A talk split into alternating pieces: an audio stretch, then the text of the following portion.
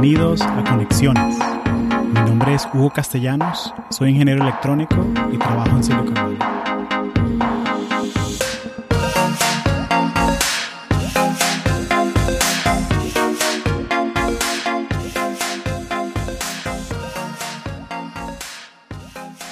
Hola conectores, feliz año 2020. Este es el primer episodio que grabo este año y va a ser el primero de muchos más que vienen por ahí. Primero que nada, eh, quería comentarles que estas dos semanas de break fueron increíbles. Eh, los que me siguen en arroba conexiones podcast pueden ver las cosas que hice, dónde viajé. Estuve viajando por el sur de California. Eh, fue genial poder desconectarse un poco de, bueno, de esta, del ajetreo de Silicon Valley.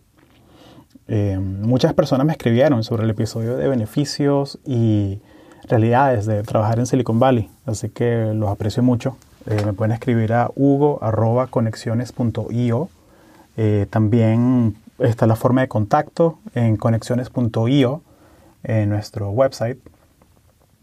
Y también les quiero recordar que si quieren escuchar la versión en inglés del podcast, pueden hacerlo buscando Latinos Who en cualquier reproductor de podcast.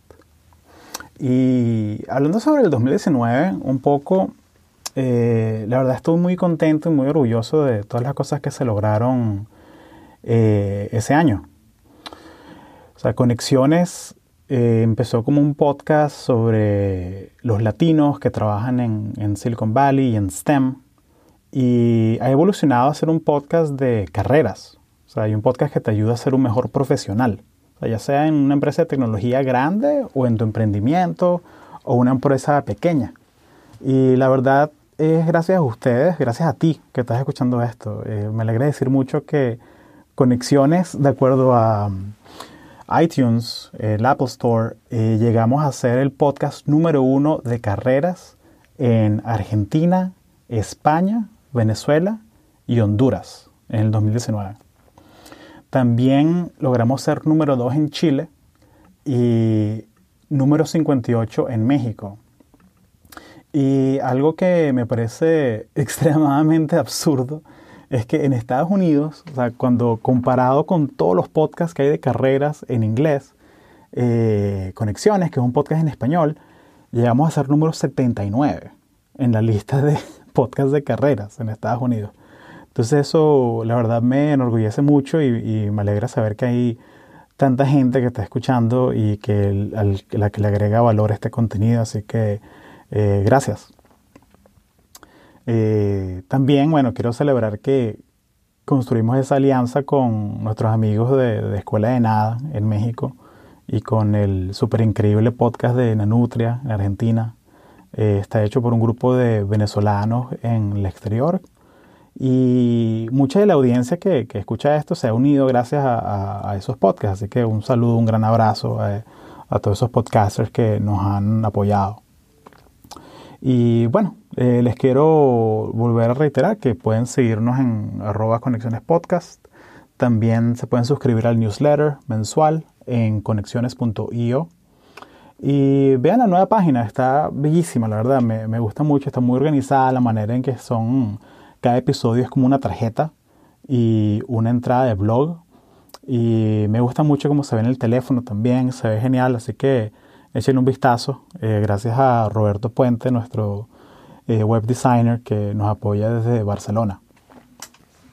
Y bueno, comenzando el 2020, esta es la época del año en que la gente empieza a hablar más sobre metas.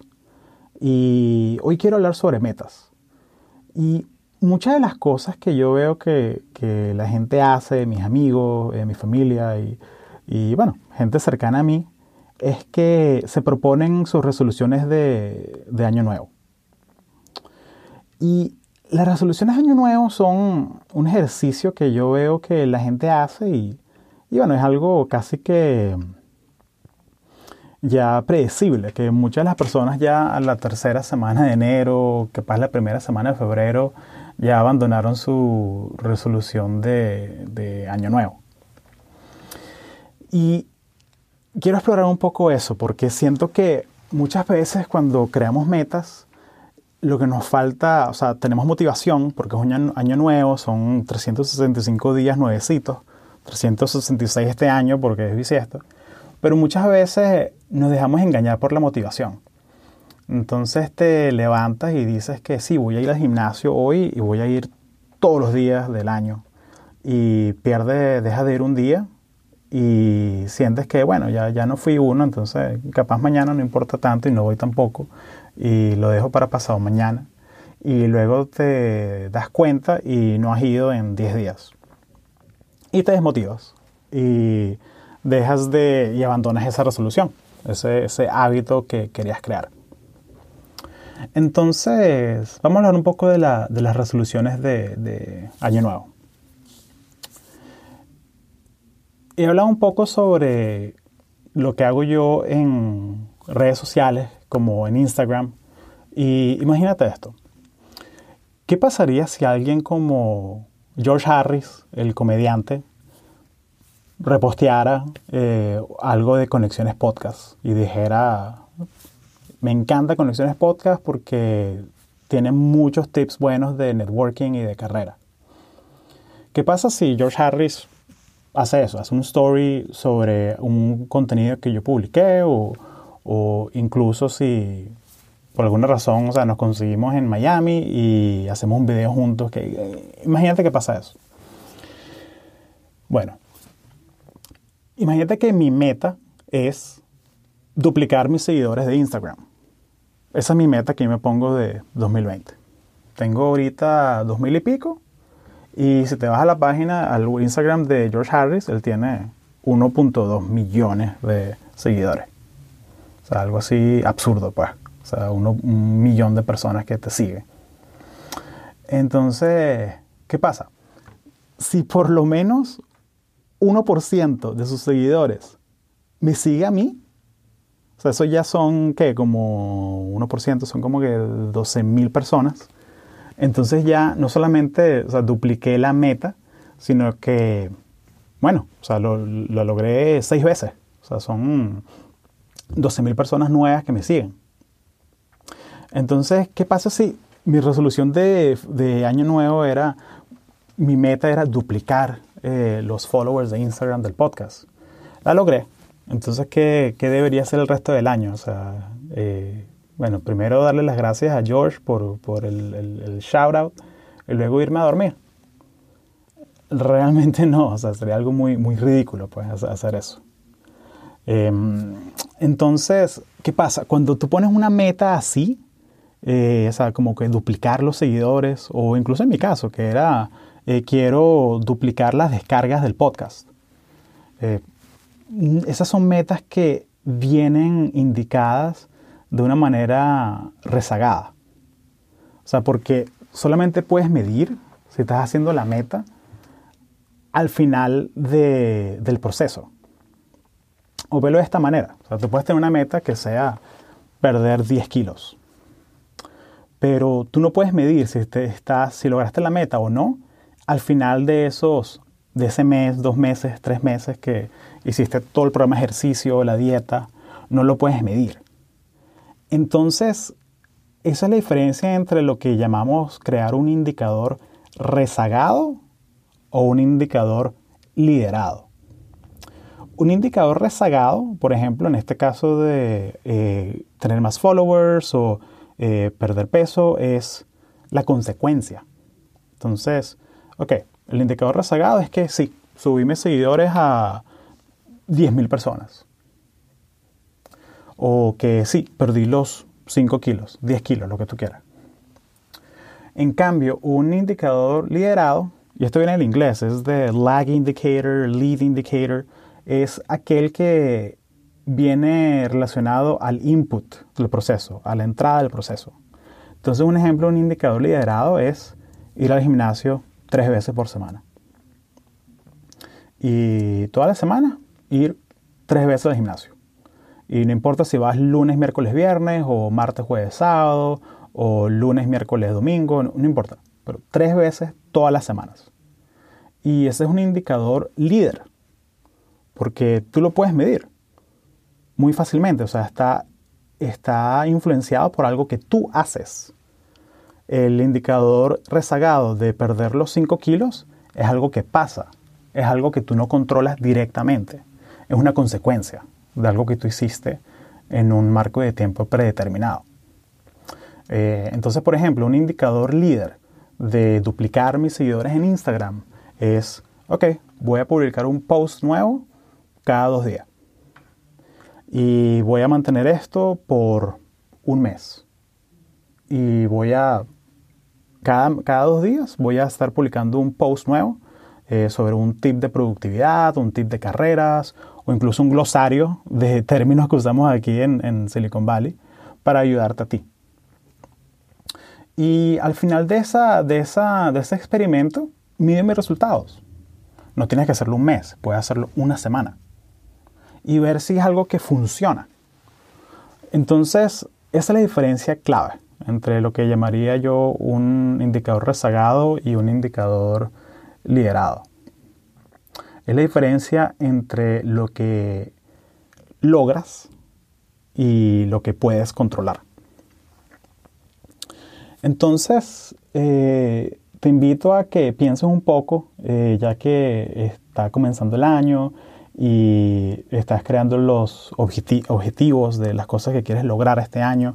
Eh, sé que mucha de la gente que escucha son estudiantes, muchos son profesionales y una lista de las resoluciones de año nuevo, o sea, la que escribiste seguro el, 31 o de pronto esta semana, esta primera semana del año, revísala, eh, porque estoy casi seguro que muchas de, las cosas que escribiste son, en verdad, son objetivos así rezagados.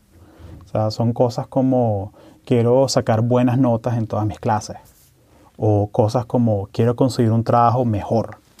O quiero hacer cinco amigos nuevos. Eh, o quiero hacer más ejercicio. Son todas esas cosas que son así rezagadas, que no están muy claras, que son un poco difusas. Entonces te invito a que las revises y las cambies por eh, indicadores liderados, que, que, las cambies por cosas que tú puedes hacer un poco cada día. En este caso, eh, por ejemplo, en esta, en esta meta que tú tienes de sacar A en todas tus clases, porque no una meta que sea estudiar media hora de lunes a viernes. Todos los días. O sea, todo, de lunes a viernes, media hora todos esos días. Eh, no importa qué, no importa si es por la mañana, no importa si es por la tarde, siempre media hora. Y tener un, registro, o sea, en tu cuaderno, en tu Google Sheets, en lo que tú quieras. Vamos a hablar un poquito de herramientas más adelante. Eh, esa meta de conseguir un mejor trabajo. Bueno, o sea, conviértela en algo en que tú puedas, esa es la consecuencia. Pero ¿cómo consigues tu mejor trabajo? Vas a un evento de networking cada semana, eh, creas un portafolio, te creas una página web. Eh, ¿no, tienes una página web? Bueno, créate un WordPress, que simplemente sea una versión eh, web de tu resumen, de tu currículum vitae limpia tu eh, perfil de LinkedIn. Si no tienes un perfil de LinkedIn, por favor, hazte uno. o sea, es algo tan, tan, es gratis, es sencillo, es fácil de usar. Eh, y bueno, yo he hablado mucho de eso en, conexiones también. Eh, de pronto tu meta es hacer cinco amigos nuevos. Bueno, o sea, ¿cómo es que la gente hace amigos? O sea, la gente eh, si estás en la universidad es un poco más fácil, ¿no? Pero si ya eres profesional, tú haces amigos es conociendo a gente que tenga intereses en común. Entonces busca eventos en meetup.com, en Eventbrite. Eh, piensa, o sea, reflexiona, ¿cuáles son tus intereses? De pronto te gustan los videojuegos. Ok, una manera buena de hacer amigos es, eh, por lo menos conocidos, que eventualmente serán amigos, es jugando juegos eh, online. O sea, yo conozco, o sea, la verdad, yo tengo eh, conocidos que lo han hecho. Eh, yo no soy tanto de jugar juegos online porque me, me gustan más los juegos clásicos tipo Civilization, Age of Empires, cosas así. Pero, pero sí, es una manera de hacerlo. De pronto tú eres un profesional eh, más avanzado en tu carrera y tienes que buscar, oye, ¿qué hobbies tengo yo? Eh, ¿Dónde es que yo puedo ir a estos eventos para conocer gente nueva? Y parte de tu indicador, de tu meta es, voy a ir a uno de estos eventos cada semana. O cada dos semanas. Pero lo importante es que sea algo que tú controles. Porque tú no controlas si la otra persona quiere ser tu amigo. Eh, y bueno, ya comenté el de hacer más ejercicio. Eh, creo que esa es la meta más, vaga que existe. Eh, o sea, porque, o sea, ¿qué quiere decir hacer más ejercicio? O sea, si tú caminas, si tú eres así súper sedentario, que tú solo lo que haces todo el día, o sea, tu ejercicio del día es caminar de la casa al, al coche, luego de la universidad o el trabajo, ir del coche al salón de clase, a la oficina, y luego de vuelta a tu casa al final capaz hacer más ejercicio es caminar 10 minutos por la mañana. Y lo estás logrando. Pero ponlo de esa manera. O sea, escribe caminar 10 minutos por la mañana todos los días. De pronto sí, tú eres una persona que va al gimnasio, eh, pero tienes que formalizar ese, ese, seguimiento. Y creo que es una buena, es un, esto es una buena transición a la parte del seguimiento.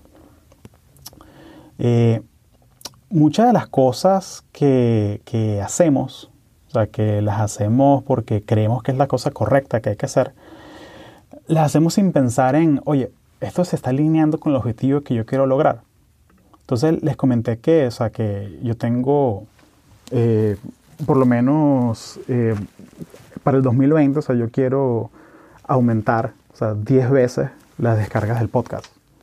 Y eh, el año pasado, o sea, tuvimos la fortuna de conseguir el, sponsorship, el patrocinio de, Audible, de esta empresa que eh, vende audiolibros, es una subsidiaria de Amazon, y quiero incrementar 10 veces las ganancias del podcast.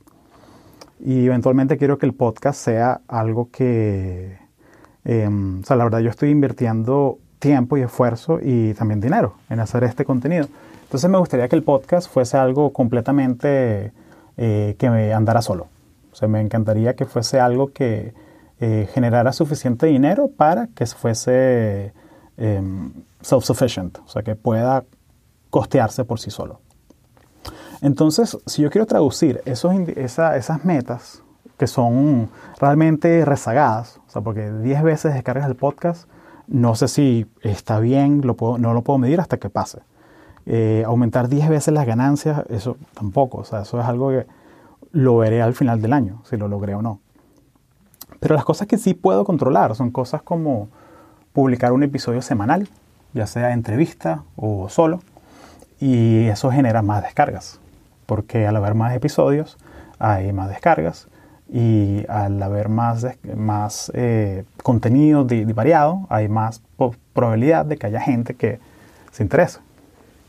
Eh, también una manera de incrementar las, las ganancias es lanzar un curso digital sobre networking, productividad, eh, cómo conseguir un trabajo en Silicon Valley en STEM. Y una de las cosas interesantes es que una de las preguntas recurrentes que, que, la gente tiene cuando me conoce en persona es que, oye Hugo, ¿cómo haces tú para hacer todo? O sea, que tienes un trabajo de, que te quita 40, eh, 50 horas a la semana, tienes dos podcasts, tienes conexiones, Latinos Who Tech, y te ves como una persona sana, o sea, que tienes una vida social, eh, tienes pareja, o sea, yo tengo hobbies además del podcast, y ¿cómo hago yo para organizarme? Entonces estoy pensando que por ahí puede ser algo interesante para hacer un, un curso o un contenido premium para la, gente que lo quiera eh, pagar. Y otra meta, sí, 2020, es eh, que tengo, o sea, es escribir el newsletter todos los meses, un newsletter que te agregue valor a ti. Así que pendiente a la gente que ya se ha suscrito porque, bueno, ya te, te va a llegar en enero eh, el primera, la primera edición. Y bueno, eh, ya transicionando al final de, de, este, de, esta parte del episodio, quiero comentarles un poco sobre las cosas prácticas, las herramientas que yo uso para hacer este seguimiento de estos hábitos, de estas, eh, estos indicadores. Que al final del día, o sea, son, o sea, sí, un indicador puede ser, o sea, que, ok, fui al gimnasio, pero, que fui, pero yo sé que yo fui y dónde lo escribo, dónde lo anoto, cómo me doy cuenta si esta semana fue mejor que la otra, o si esta, esta semana, primera semana del año, fue mejor o peor que la primera semana del último año o de los últimos 10 años. O sea, cómo hago esa analítica, eh, pero en mi vida personal. Y hay muchas aplicaciones que puedes usar para crear hábitos. Eh, hay, o sea, una de las que, que yo he visto que, que, me gusta más es eh, Do, o sea, D-U-E, Do, es, está, es para tu teléfono. Y está buena porque te da alarmas uh, cuando tú quieras para darte el cue, para que darte esa indicación de que tienes que hacer algo. Eh, puedes usar los eh, reminders del iPhone o de, Android, eh, pero no son tan buenas, o sea, son buenas notificándote, pero no son tan buenas a la hora de hacer esa retrospectiva, que yo siento que es clave, o sea, saber que hoy esta semana fue tan buena como la pasada o, o cómo fue. Entonces, hay una app que me gusta muchísimo, se llama Everyday, lo pueden descargar en everyday.app. Eh, tiene una versión gratis eh, que puedes hacer el tracking de hasta tres hábitos. Y está, es disponible para eh, iPhone y también para Android. Y me gusta mucho porque la, la conseguí el año pasado, fue cuando fui a un meetup. yo me encanta ir a meetups porque conozco gente interesante y gente que, que se alinea con las cosas que yo quiero hacer. Y fui a un meetup de usuarios de una aplicación que se llama Notion, que les comentaré un poco sobre lo que hace Notion en, otros episodios. Y conocí a este developer, un, desarrollador independiente, eh, catalán, se llama Joan Buchados. Y él es el creador de Everyday.app. Y él es una persona, o sea, sola. O sea, él creó este app y ya tiene 100.000 usuarios a nivel global. Entonces eh, fue muy interesante, conversé con él sobre metas, sobre hábitos, eh, sobre esta filosofía de em, crear hábitos en vez de metas. Eh, y hablamos un poco sobre también las cosas que lo han ayudado a llegar donde él está, ya que él es un desarrollador independiente. él, es completamente, él no trabaja por una empresa, él simplemente hace esto y ha podido o costearse su vida. O y me encanta eso porque es una manera de ver cómo tú eh, puedes crear tu propio emprendimiento teniendo estos skills en programación, en crear apps eh, y buscando un problema que la gente tenga, un problema bien específico y cómo tú puedes solucionar el problema y a la vez monetizar eh, este app. Entonces conversamos, fue una conversa corta, hablamos como 15 minutos. Eh, así que bueno, les dejo este primer episodio del 2020 y les recuerdo que síganme en arroba conexiones podcast, eh, también arroba hugocast en Instagram.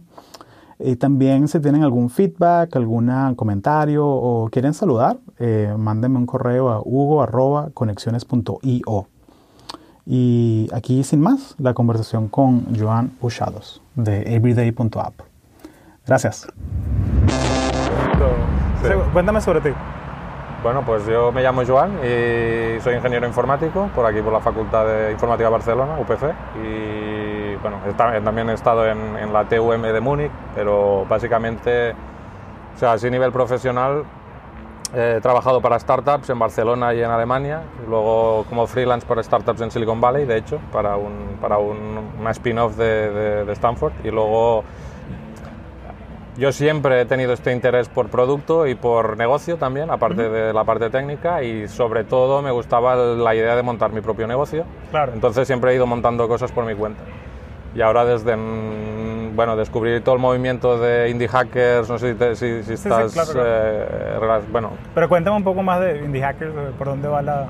bueno, básicamente es esta idea de que ahora la tecnología nos permite a gente desde nuestro salón crear algo para, o sea, crear una solución que ayude a gente en todo el mundo y siendo tú solo, ¿no? Entonces es como increíble porque puedes hacer algo, lo puedes escalar y ganarte la vida y, trabajar desde donde tú quieras. Tú, solo, ¿no? Es, es, este, es este desafío. Es claro, del nómada digital, ¿no? De que donde haya wifi te puedes, puedes trabajar. Exacto, exacto. Y, y, bueno, la parte del nómada digital me parece interesante, pero la más importante es esto de que una persona con el acceso a Internet conocimiento puede crear una solución que ayude a muchísima gente, ¿no? Claro. Y de ahí que, mm, bueno, buscar soluciones, crear otros dos proyectos y entonces empecé con, con esta app que te he contado, que es Everyday, eh, everyday.app, app, y lo que te quería decir es eso, que ahora he creado algo, a mí lo que más me emociona es que he creado algo que tengo 100.000 usuarios, ¿sabes? Y es que en plan, yo digo, joder, nunca, ni trabajando para una startup había conseguido alcanzar a tanta gente y encima en un tema de productividad donde tiene un impacto real sobre, sobre su vida y sobre su trabajo. ¿no? Eh, de hecho, esta semana hubo una anécdota muy buena porque estaba leyendo en Medium un artículo sobre un nuevo proyecto que habían lanzado en Product Hunt y lo estaba leyendo, era, es un nuevo framework y que se llama Dark, de hecho, por si lo queréis ver. Y estaba leyéndolo y me sale que el CTO eh, se llama Paul Bigger. Y digo, este, no, este nombre me suena. Total, que me voy a mi, a mi email, lo busco y veo que me había escrito feedback sobre mi app hacía un año o así y es un usuario de mi app. Y claro, yo digo, joder, le tengo que escribir. Le, escribo y le digo, Paul, me acabo de dar cuenta, o sea, acabo de leer tu artículo, has lanzado esto y solo de pensar que mi app te puede haber ayudado, aunque sea lo más mínimo, a crear esto, me, me enorgullece. Y el tío me respondió en plan, joder, claro que me ha ayudado porque me ayuda a estructurar mi día, a crear buenos hábitos y, a, mejorar cada día, crecimiento personal. Excelente, excelente. Y me encanta eso porque muchas veces pasamos mucho tiempo hablando de las metas, de lo que quieres lograr, pero a veces es como que la cosa más chiquita que puedes hacer cada día visible. Es que es el día a día lo que crea el movimiento. sí, el, momento. El, el momento, exacto. O sea, el, objetivo no deja de ser una dirección para, que no, para que no te desvíes, es para, como tener un foco. Pero lo que marca la diferencia es el actuar y el actuar es hoy. Y para facilitar el actuar tienes que empezar en pequeño. Cuanto más pequeño empiezas, más fácil sea de que lo logres repetir. Y a partir de ahí ya, ya, ya o sea, yo qué sé, yo, mira, empecé, me has dicho tú que, que habías hecho una de leer 30 minutos. Es muy gracioso porque yo, uno de mis objetivos de este año también era, bueno, yo siempre he leído mucho como todos, pero este año era leer cada día por lo menos 10 minutos. Aunque estuviera súper cansado, 10 minutos. Y de momento lo estoy logrando.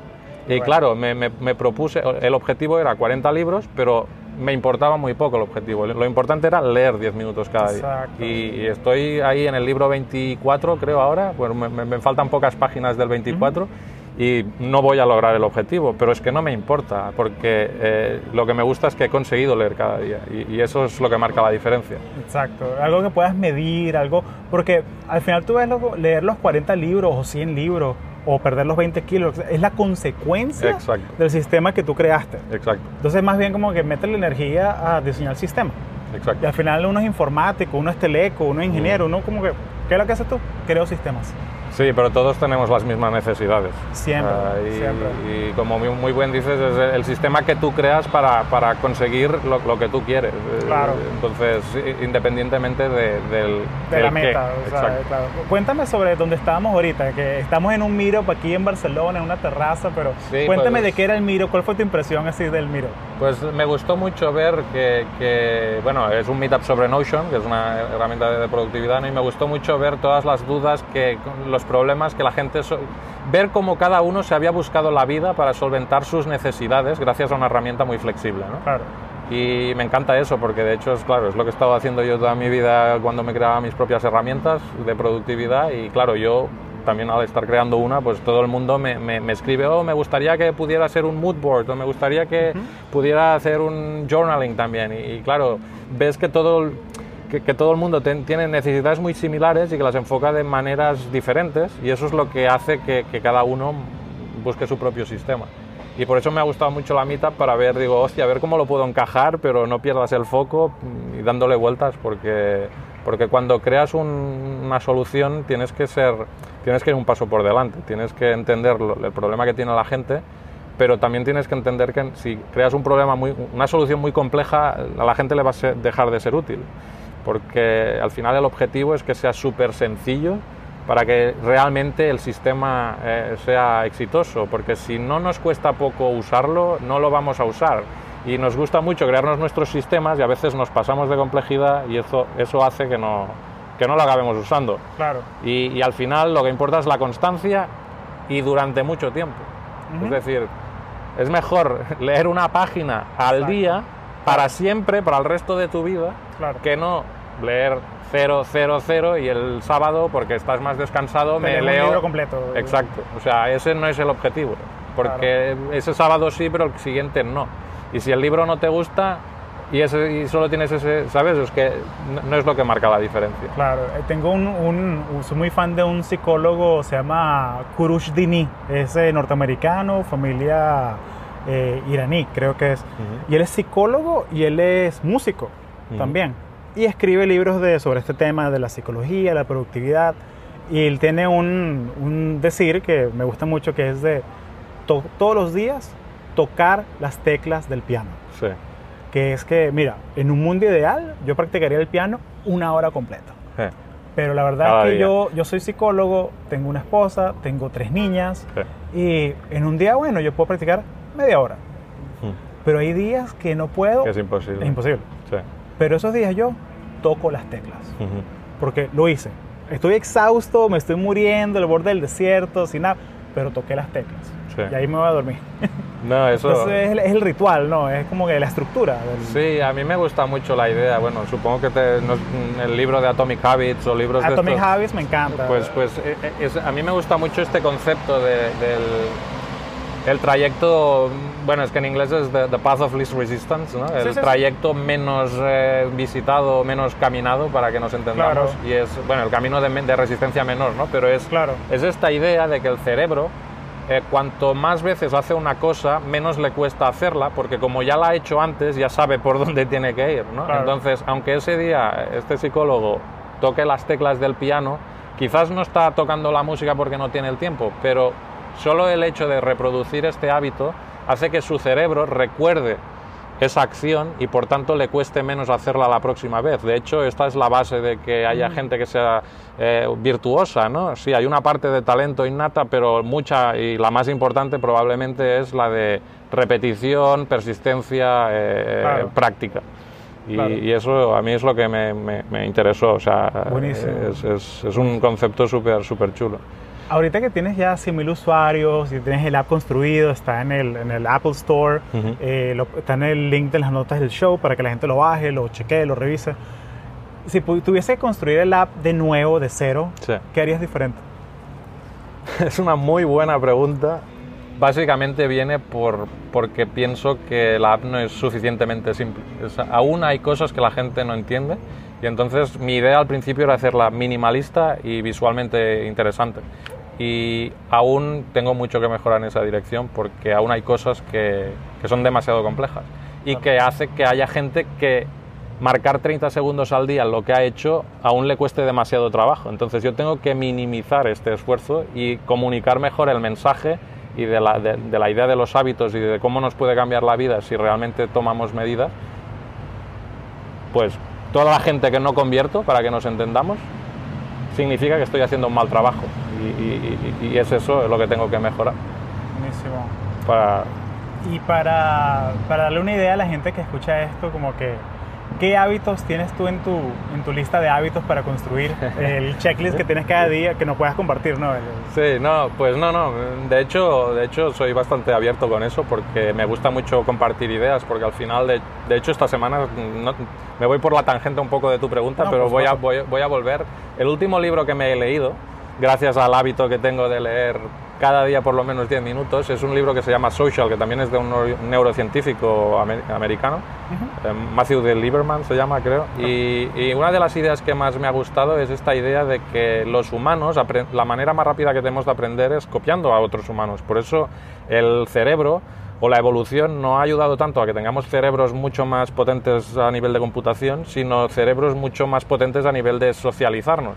Por eso nos cuesta muy poco hablar y, y- y más mm, ponernos a hacer según qué cosa. Por supuesto. Y volviendo ahí, pues la idea es esto, que si puedo hacer que la app po- podamos compartir más el tipo de hábitos y la experimentación que hacemos con nuestros hábitos, con, con la gente que tenemos alrededor, podremos crecer personalmente mucho más rápido con nuestro entorno. Y para responder tu pregunta específica, es, pues mira, por ejemplo, el que he hecho mejor es que llevo más de 800 días haciendo 50 flexiones aprox, porque a veces me quedo a corto y a veces me paso, pero la idea es aprox 50 desde más de 800 días. Esta es la cadena más larga que tengo. Y eso significa que hay días que me he ido por ahí, he estado con amigos bebiendo lo que sea, igualmente las he hecho solo para no romper la cadena. Pero para darte uno así que me gusta mucho, yo le llamo Extraordinary Habits y creo que es los hábitos extraordinarios, ¿no? Lo, que nos gusta para sentirnos un poco distintos o para probar. Y es uno que me gusta mucho es que empecé a escribir un email a un desconocido al día. ¿Vale?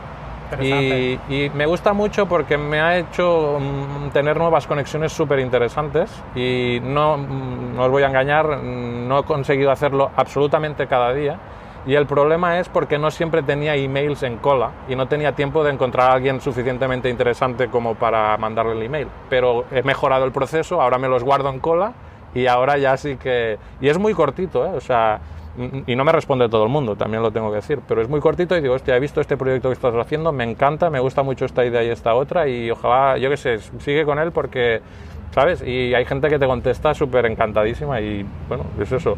Al final es crear conexiones, es un hábito que creo que es muy bueno. Sobre todo para los que trabajamos desde nuestra casa o desde delante de un ordenador y no tenemos... Claro, en una cueva encerrada, una cueva con wifi, una cueva con wifi. Exacto excelente, excelente. El poder de las conexiones presente ahí en la. Sí, excelente. Bueno. muchísimas gracias por, pues, venir y bueno, aquí es la orden. Nada, gracias a ti y te repito, me encanta mucho la idea del podcast. El podcast instantáneo. El podcast instantáneo, sí, sí, me, ha gustado mucho. Sí, Qué bueno, un podcast drive-by, diríamos en Estados Unidos, que es así, en el momento eh, bueno, porque estábamos en el meetup y estaba teniendo una conversación con, con él y te agarré y, oye, hagamos un podcast porque está, interesante. Sí, no, es una forma de capturar conversaciones... Eh, Auténticas. Sí, exacto. No es una entrevista, es una conversa. Oye, excelente. Muchas gracias. Pues, muchas gracias a ti. Venga.